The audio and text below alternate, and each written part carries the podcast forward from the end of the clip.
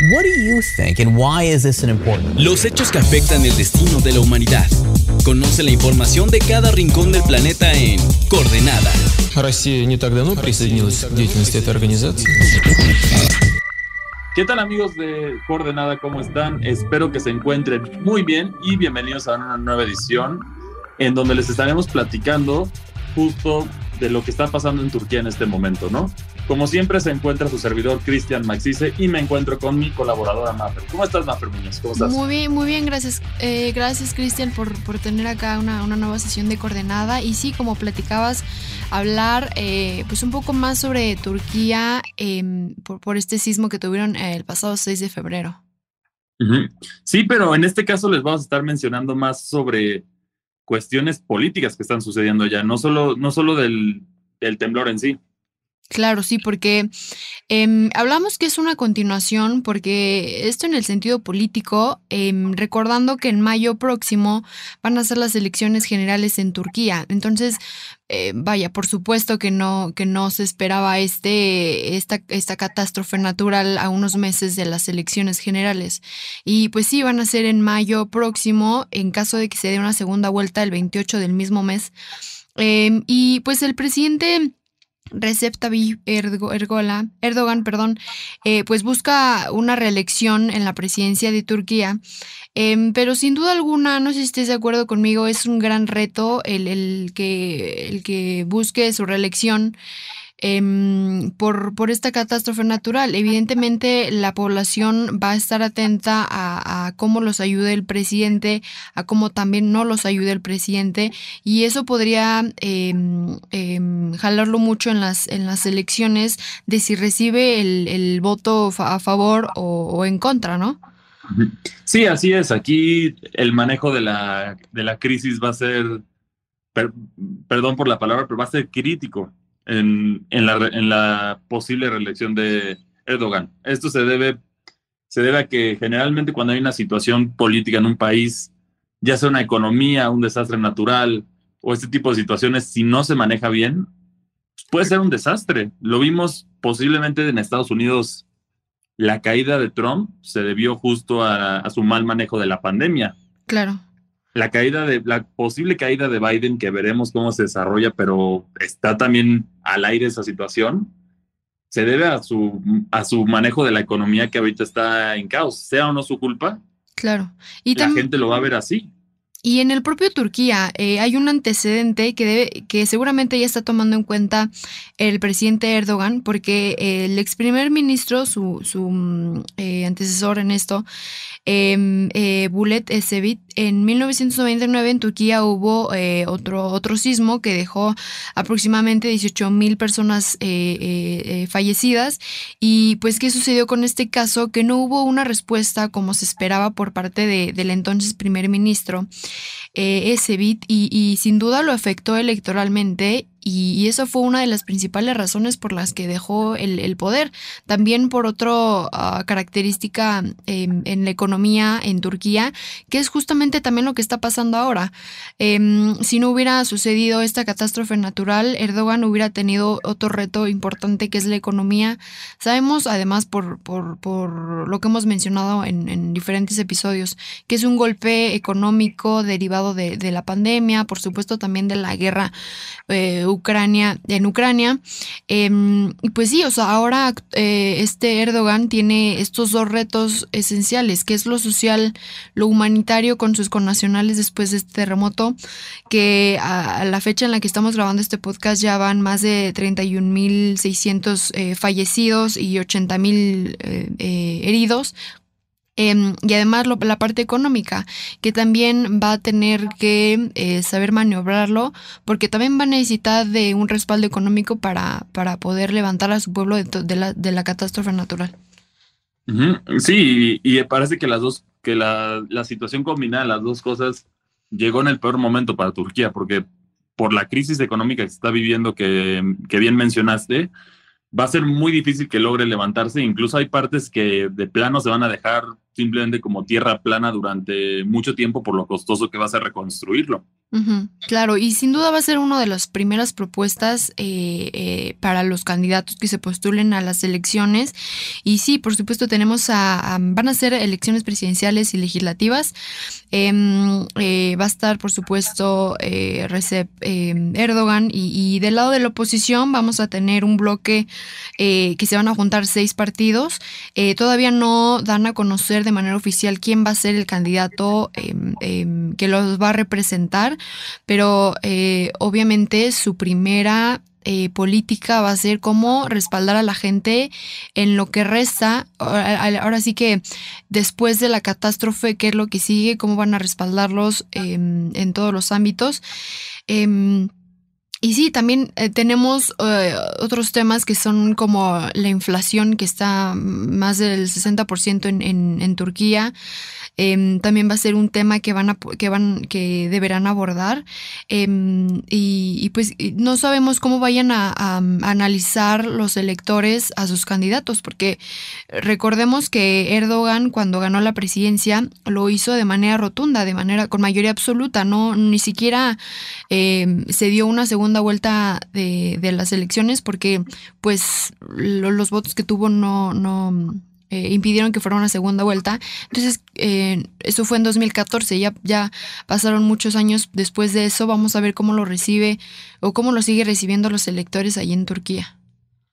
Sí, por otra parte, parece ser que se van a, a retrasar las elecciones, o por lo menos eso es lo que Erdogan está buscando en este momento, que originalmente las, las elecciones se llevarían a cabo el 14 de mayo, pero pues ahorita Ahorita, digamos, no, ahorita se están enfocando en que la situación está mal, entonces se van a retrasar las elecciones, que esto puede abrir ojos de muchos países, ¿no? Si no se logran cumplir las elecciones para mayo.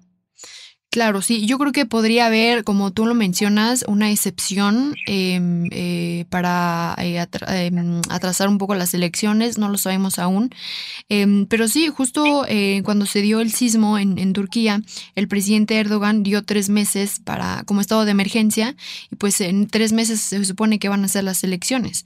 Entonces, yo creo que estarían, estarían hablando de eso em, a principios de mayo máximo, porque es eh, el 14 de mayo las elecciones, em, o si no, tomar eh, cuando la fecha de la, del, de, cuando sería la segunda vuelta, que es el 28 del mismo mes.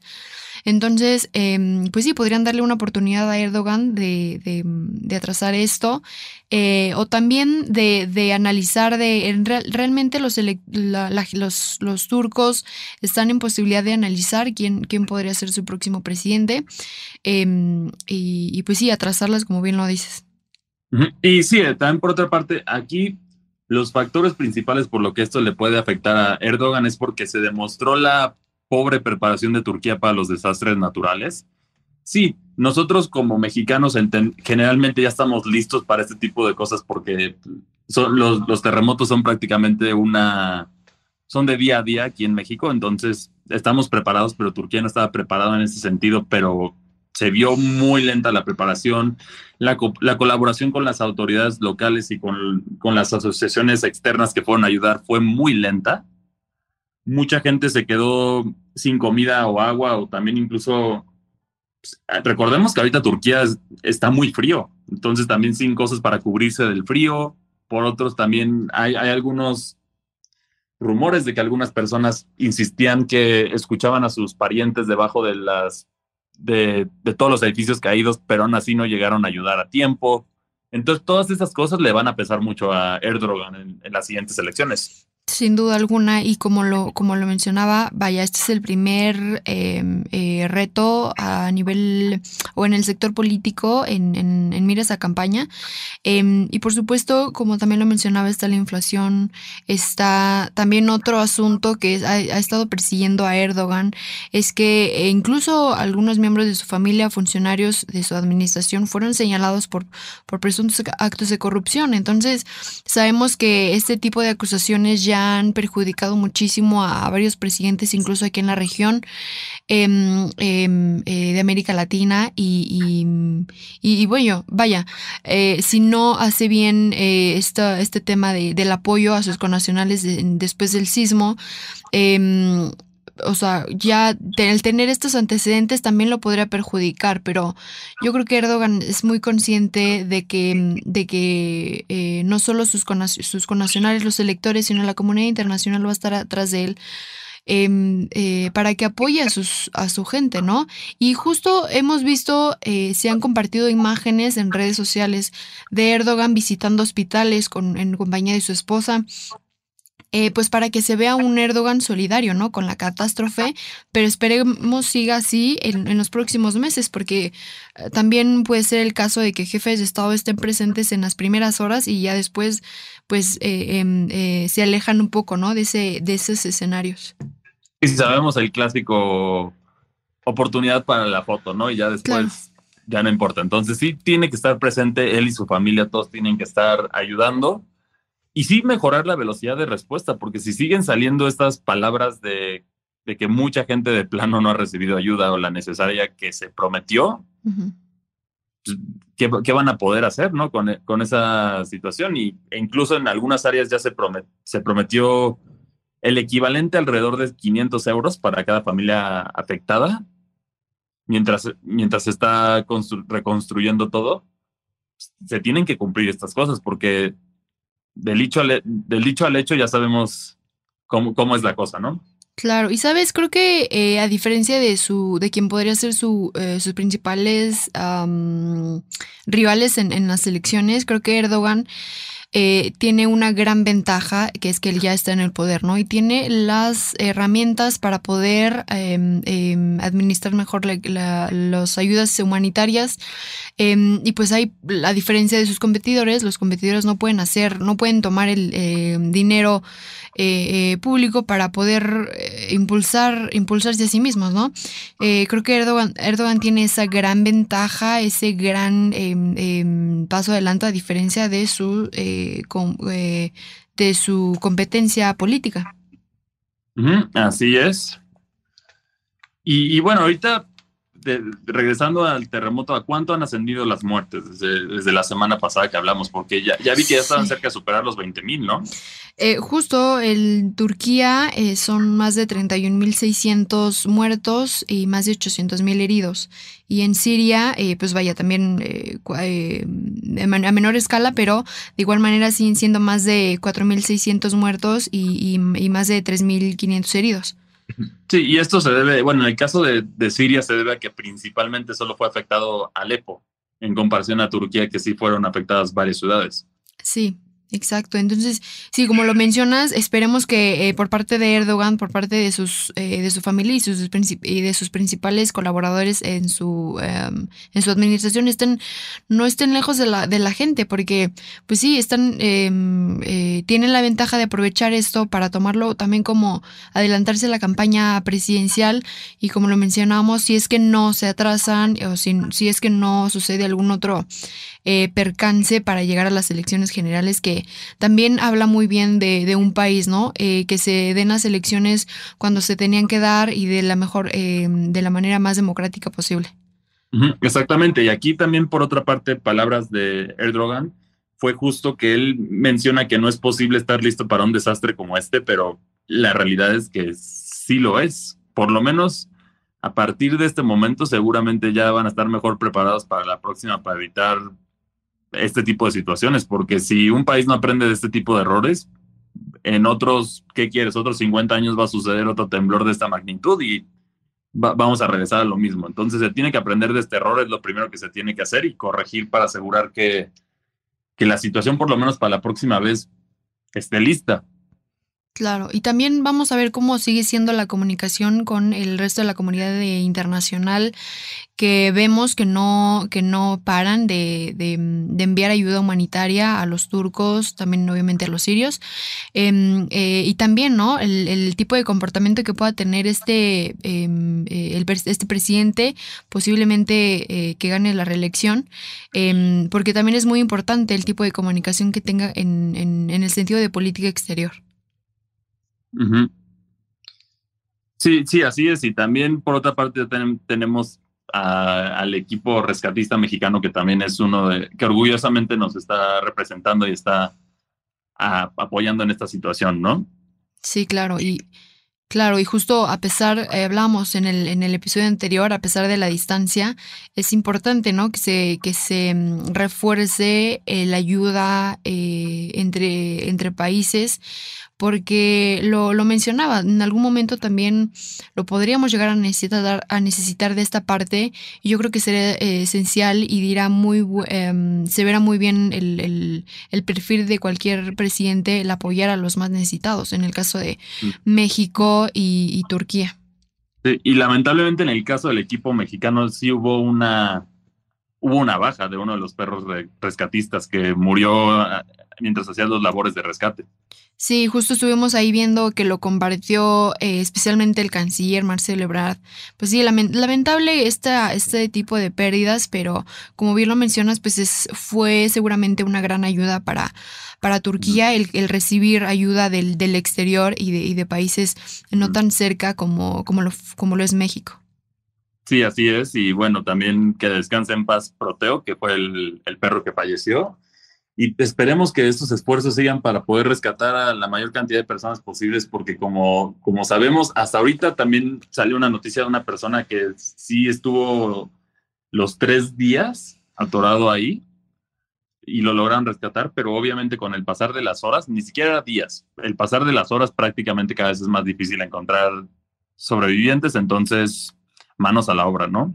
Sí, y pues vaya, obviamente no vamos a saber nunca qué es estar ahí, eh, vaya, por, de igualmente afortunadamente, pero es eh, también una, debe ser un momento de ansiedad, un momento de, eh, pues pensar lo peor, ¿no? Porque estás en un, en un, en algo que puede terminar eh, de un momento a otro y, y sin duda alguna también esas personas que fueron rescatadas van a agradecer la ayuda del exterior y por supuesto el del, del de sus Fuerzas Armadas, de los rescatistas especialistas en, en Turquía. Sí, y una vez que terminen con el labor de rescate, ya vamos a ver cómo se va a ayudar a esas personas, porque sí, ya las sacaste del, de, de, de, los escombros, pero ahora la pregunta es cómo se va a apoyar a todas las personas que perdieron sus casas, que perdieron sus negocios, que perdieron muchísimas cosas en, un, en lo que ha sido el desastre natural más grande de Turquía en los últimos 100 años, ¿no? Claro, y lo repito, va a ser sin duda un, el reto principal para Erdogan, si, se, si es que permanece en el poder otros cinco años más, o para, el, para su sucesor, que, que imagínate, iniciar el, un, un periodo gubernamental luego de una catástrofe como esta debe ser muy, muy complicado. Eh, y no creo que Erdogan abandone la política si es que no permanece en el poder, sino que podría estar, eh, servir de mucha ayuda, porque recordemos que también antes el presidente fue primer ministro desde 2003 y, y sin duda podría seguir estar, eh, eh, podría permanecer ahí en, en, en, la esfera política. Sí, así es. Y bueno, ahorita por otra parte, ¿te parece si hacemos un, un recordatorio de las fundaciones que puedes apoyar para, para mandar ayuda a Turquía? Claro. Bueno, en este caso contamos con la, con la Cruz Roja, con Doctores Sin Fronteras, que, que están, están apoyando allá, con los cascos blancos, que también están apoyando en esta situación. Y seguramente, bueno, por ahí habíamos mencionado que hubo una recolecta en el centro, ¿no? De la Ciudad de México. Sí. Para, para apoyar. Claro, justo el último mensaje fue por parte de la Embajada eh, de la República de Turquía en Ciudad de México. Eh, y sí, en redes sociales compartieron, eh, pues obviamente las, los agradecimientos ¿no? de, de los mexicanos al, al mandar ayuda a, a, Turquía. Y pues piden que eh, ahora específicamente algunos artículos que son tiendas de campaña para desastres naturales, cobertores, sacos de dormir, tapetes para carpas de emergencia, sillas, eh, sillas cama, calentadores, eh, generadores, baños y regaderas portátiles y contenedores eh, eh, marítimos. Estos van a ser eh, recibidas en, de 10 a, a, a 6 de la tarde eh, y, dice que en Monte Blanco 1245. Entonces, eh, sí, ahí van a estar recibiendo, van a seguir eh, recibiendo el apoyo que, todas las personas quieran seguir enviando y, y, por supuesto que va a valer mucho la pena. Así es. Y, y bueno, esto es todo lo que tenemos para ustedes el día de hoy. Ojalá les parezca muy útil la información que les, que les compartimos el día de hoy. Recuerden que nos pueden contactar, nos pueden, pueden contactarnos por medio de las redes sociales de Reporte Indigo o también nos pueden escribir a nosotros a través de nuestras redes sociales propias. A mí me encuentran en Twitter como arroba cristianmacci2 y a ti, Mafer, ¿cómo te encuentran? Eh, de igual manera en Twitter, arroba monosvmf. Y bueno, esta es una nueva, una nueva edición de Coordenadas y nos vemos hasta la próxima. Escuchaste Coordenada, una producción de Reporte Índigo.